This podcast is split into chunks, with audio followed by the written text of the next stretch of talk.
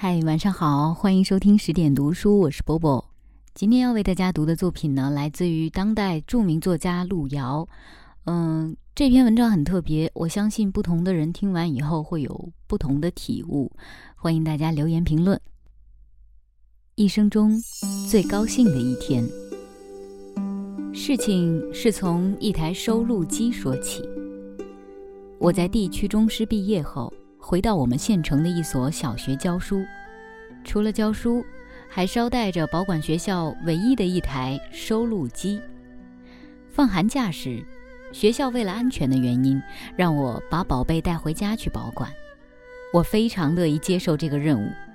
我是个单身汉，家又在农村，有这台收录机作伴，一个假期就不会再感到寂寞了。不用说，山区农村现在也是相当富裕了，但收录机这样较为高档的商品还不多见。不是说没人能买得起，对于大多数农民来说，这东西价钱昂贵，却没有什么实用价值。花那么多钱买这么个细匣子，还不如买几头肥猪。可是，我把这台收录机带回家后，村里人又感到特别新奇。因为据说这家伙不光能唱歌，还能把声音也收进去呢。于是，一到晚上，少不了有许多人涌到我们家来围着他热闹一番。他们百听不厌的节目是韩启祥说书，其中最热心的听众就是我父亲。父亲虽然年近六十，一个字也不识，但对什么稀罕事总是极其关心。有时甚至关心到了国外，比如经常问我向我打听阿尔巴尼亚的情况。对于这台收录机，他当然应该惊叹不已。尽管有线广播听了好多年，只是有一点他直到现在还是理解不了：为什么这个小匣匣里面就能藏下那么多人？转眼到了大年三十儿。这是农村一年一度最盛大的节日，除夕之夜，欢乐的气氛笼罩着我们的村庄，家家窗前点上了灯笼，院子里的地上炸得到处都是红红绿绿的炮皮儿，在那些贴着窗花和对联的土窑洞里，一家人围坐在一起吃八碗，说是八碗，实际上。主要是把各种形状和式样的肥肉筷子装在八个碗中。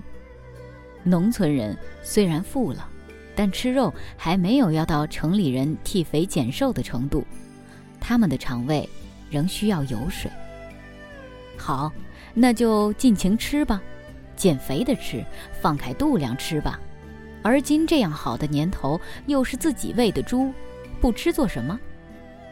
父亲吃了一老碗肥肉，足有一斤半，用袄袖子抹了抹嘴，然后就心满意足地拿起旱烟锅，盘腿坐在黑羊毛毡上，自个儿笑眯眯地抽起了烟。此刻，外面已经是一片爆竹连天了，全家人先后放下了碗筷，弟妹们迫不及待地跑到邻家找小伙伴们放炮去了。母亲踮着小脚到隔壁窑洞准备明儿早上的饺子馅儿。一霎时，屋子里只剩下了我和父亲，一片欢乐而愉快的宁静。父亲舒适地吐纳着烟雾，对我说：“哎，把你那个唱歌匣匣拿出来，咱晚上好好听一听。”他安逸地仰靠在铺盖卷上，一副养尊处优的架势。他的享乐的神态使我高兴。是的，这几年家里的光景一年比一年好，他此刻应该这样度过这个令人高兴的夜晚。我赶忙取出收录机，放他老人家爱听的韩启祥说书。父亲半闭着眼睛。一边听一边用手悠闲地捋着下巴上的一撮黄山羊胡子，韩启祥的一口陕北土话，在他听来大概就是百灵鸟在叫唤。每当听到绝妙之处，就忍不住张开没门牙的嘴，嘻嘻地笑个不停，活像一个老太太。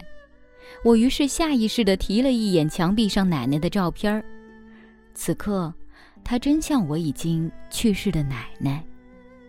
奶奶的相片下是父亲的合影，从相片上看，那时父母并不怎么显老，可现在也已经像奶奶那般老了。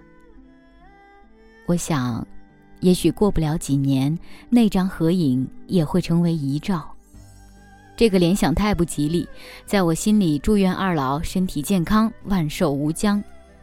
我记得，奶奶的相片是父亲在他老人家生前张罗着照的，父母亲的相片是我在前几年张罗着为他们照的。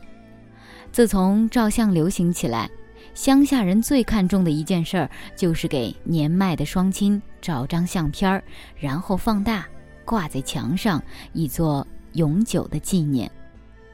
在乡下，不论走到哪家，都能在墙壁上看见几位老人的相片儿。他们穿戴整齐，两只粗糙的劳动者的手规规矩矩地放在自己的膝盖上，温厚地注视着他们生活了一辈子的家和仍在这个家生活着的他们的儿女、子孙。这时候。韩启祥的书正说到了热闹处，急征的嗓音和繁密的三弦刮的板声响成一片，好像一把铲子正在烧红的铁锅里飞快地搅动着爆炒的豆子。我父亲的情绪也高涨到了极点，他竟然也用漏气的陕北土话跟着老韩嚷嚷起来，手舞足蹈，又说又唱。他已经把这段书听了许多遍，几乎可以背诵如流。我被父亲逗得哈哈大笑，并且觉得眼眶里热辣辣的。父亲，您尽情的高兴吧，您应该高兴。您和像您一样年老的庄稼人能逢迎上如今这样的好事事，真是太幸运了。看着父亲得意忘形的又说又唱，我突然冒出了一个新鲜的念头：我为什么不用这台收录机录下父亲的一段声音呢？这样，在他故世以后，我们这些后辈人就不仅能从相片上看见他的容貌，而且也能在收录机里听见他的声音嘞。是的。这现代化的设备能够留下伟人的声音，庄稼人的声音也是可以留下的。等韩启祥的话一说完，我就对父亲说：“爸，干脆让我把你的声音也录下来。”我的声音，嗯，能录下来吗？能。我换了一盒空磁带，按了一下按钮，对他说：“不信你试试。”你现在先随便说一句什么话。他突然惊慌起来，连连摆着手说：“我不会说，我不会说。”我很快卡住机关，然后放给人听。录音机里传出了他的声音：“我不会说，我不会说。”父亲吃惊地叫起来：“这不是我的声音吗？这就是你的声音。”就这样，您随便说什么都行，让我把您的声音录下来。以后就是您不在人世了，我们这些后人还常能听见你总说话嘞。搁的时间要是长了，这声音怕是要跑光了。跑不了，这盒磁带不好了，还能录在另外的磁带上。父亲显然对这事儿。发生了极大的兴趣，他跃跃欲试，但又有点不好意思，格外紧张地把腰板儿往直挺了挺，像要进行什么隆重仪式似的。两只手把头上的毡帽扶端正，庄严地咳嗽了一声。他突然像小孩子一样红着脸问我：“我说什么嘞？”我忍不住笑了，对他说：“您随便说点什么都行，比如说，您这一生中最高兴的一天。一生中最高兴的一天，哎呀，这怎说嘞？好，叫我想一想。哦，对了，要说最高兴的一天，那当然是我和你妈成亲的那。哎，你看我说些甚呢？哦，对了，我记起了，咱往下说，那天。也正像今天一样，过年嘞。我这样说，你看行不行？行，好，那我就再给咱往下说。提起那年头，真叫人没法说。冬天的时候。公社把各大队抽来的民工都集中到四佛村，像兵一样排成班排连，白天大干，晚上夜战，连轴转到了年底还不放假。到过年前一天，公社书记就来宣布说要过革命化春节，过年不放假了。大家一听都炸了。大年三十早晨，所有的民工都跑了个精光。嘿，我起先还不敢跑，后来见众人都跑开了，我也就跑回来了。不知你还记得不？那天早上我跑回家时，你们母子几个围一块儿，哎呀，坐在炕上哭鼻子嘞。看了这情景，你不知道我心里头有多难受。哭什么嘞？那年头，全村人都在一个锅里搅稠稀，大家都穷得叮当响。过年要甚没甚，咱家里就更不能提了。旁人家都还好，还割了几斤肉，咱们家我没回来，连一点肉皮皮都没有。你大概记得私人不准养猪。集体养的猪又不能杀，要交给公家。那时候嘛，队里能有多少粮喂猪？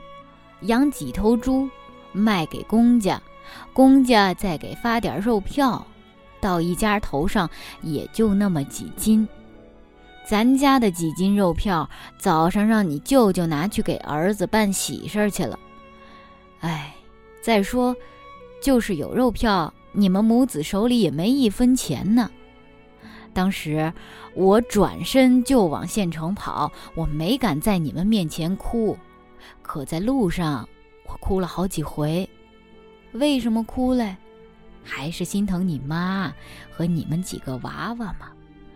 这就要过年了呀，连点肉都吃不上。我恨我自己，一个男人就这么无能啊！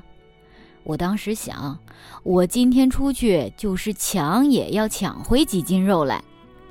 进了县城，已经到了中午，我赶忙跑到了肉食门市部，一看门关得死死的。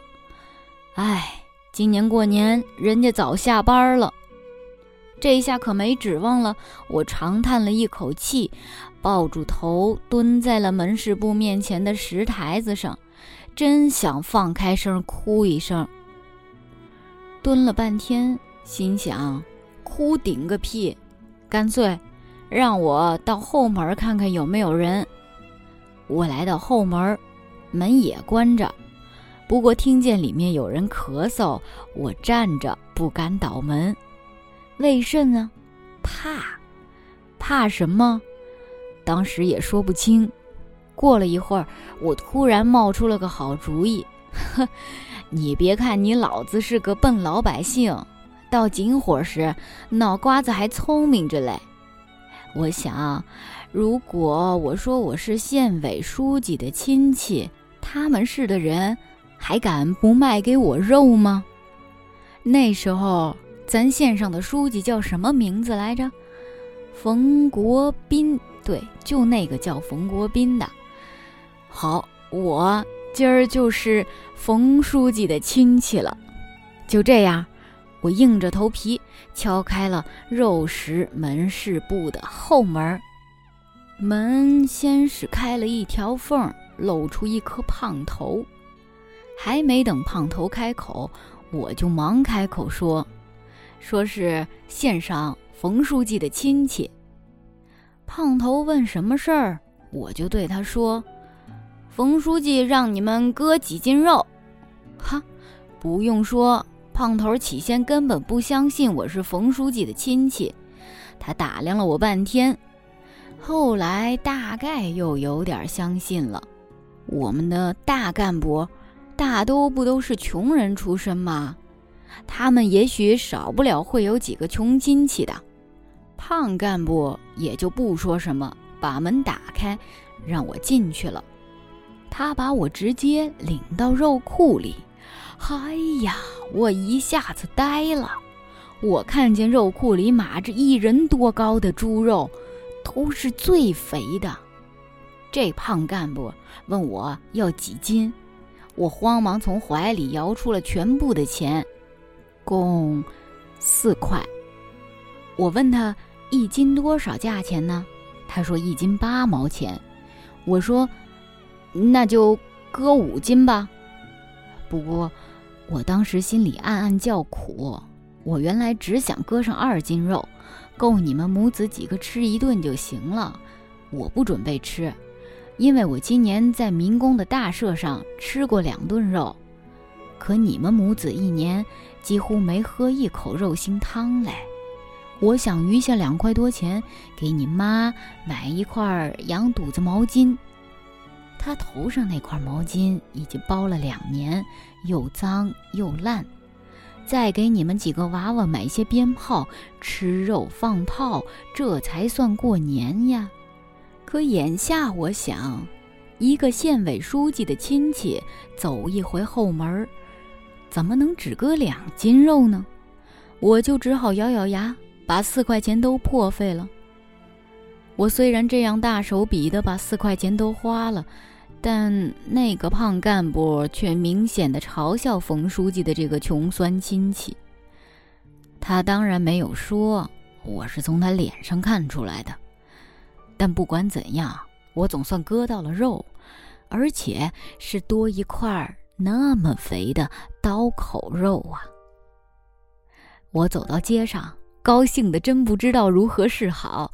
我想，我把这块肥肉提回家，你妈、你们几个娃娃看见会有多高兴啊！咱们要过一个富年喽！我正在街上往回走，一个叫花子拦住了我的路。我一看，这不是叫花子，原来是高家村的高武和我一块当民工的。他老婆有病，光景比咱家还差。他本人已经熬累的只剩下一把干骨头。高武穿着一身开花的棉袄，腰里束一根烂麻绳，当街拦住我，问我在什么地方割了这么一块好肉。我没敢跟他实说，我怕他知道了窍门，也去冒充县委书记的亲戚，这还了得？叫公安局查出来，恐怕要做班房嘞。我就给他撒谎说，我的肉是从一个外地人手里买的。高武忙问我说：“那个外地人现在在什么地方？”我说：“人家早走了。”高武一脸哭相对我说：“前几天工匠卖肉的时候，他手里一分钱也没有，直到今天早上才向别人央告着借了几个钱，可现在又连一点肉也买不到了。他说：大人怎样也可以，不吃肉也割不到您这边，可娃娃们不行啊，大哭小叫的。”他瞅了一眼我手里提的这块肉，可怜巴巴地说：“能不能给他分一点呢？”说实话，我可怜他，但又舍不得这么肥的肉给他分。我对他说：“这肉是高价买的。”他忙问说：“多少钱一斤？”我随口一说：“一块六毛钱一斤。”不料高武说：“一块六就一块六，你给我分上两斤。”我心眼儿开始活动了。心想，当初我也就只想买两斤肉，现在还不如给他分上两斤呢。实际上，你娃娃知道不？我当时想，要是一斤一块六卖给高五，我就一斤肉白挣八毛钱嘞。拿这钱，我就可以给你妈和你们几个娃娃买点过年的礼物了。这买卖当然是合算的。我迟疑了一下，对他说：“那好，咱两个一劈两半。”可怜的高武一脸愁相，一下就换了笑脸儿。就这样，高武拿了二斤半肉，把四块钱塞到我手里，笑呵呵的走了，倒好像是他占了我的便宜。好，我来时拿四块钱，现在还是四块钱，可手里却提了二斤半的一条子肥肉。这肉等于是我在路上白捡的，好运气！我马上到铺子里给你妈买了一条新毛巾，给你们几个娃娃买几串鞭炮，还剩了七毛钱，又给你们几个馋嘴的买了几颗羊糖。我一路小跑往家里赶，一路跑一路咧开嘴笑，嘿嘿，我自个儿都听见我笑出了声儿。如果不是一天没吃饭，肚子饿得直叫唤，说不定还会高兴地唱他一段小曲儿嘞。你不是叫我说一生中最高兴的一天吗？真的，这辈子啊。没有哪一天比这一天再高兴不过了。高兴什么嘞？高兴你妈和你们几个娃娃过上这个年，总算能吃一顿肉了。而且，你妈也有了新毛巾，你们几个娃娃也能放鞭炮、吃羊糖了。我啪的一下关住了收音机。什么话也没说，丢下父亲，心情沉重的一个人来到了院子里。此刻，晴朗的夜空里星光灿烂，和村里各家窗前摇曳的灯笼相辉映，一片富丽景象。远处传来密集的锣鼓声和丝弦声，夹杂着孩子们欢乐的笑闹声。村庄。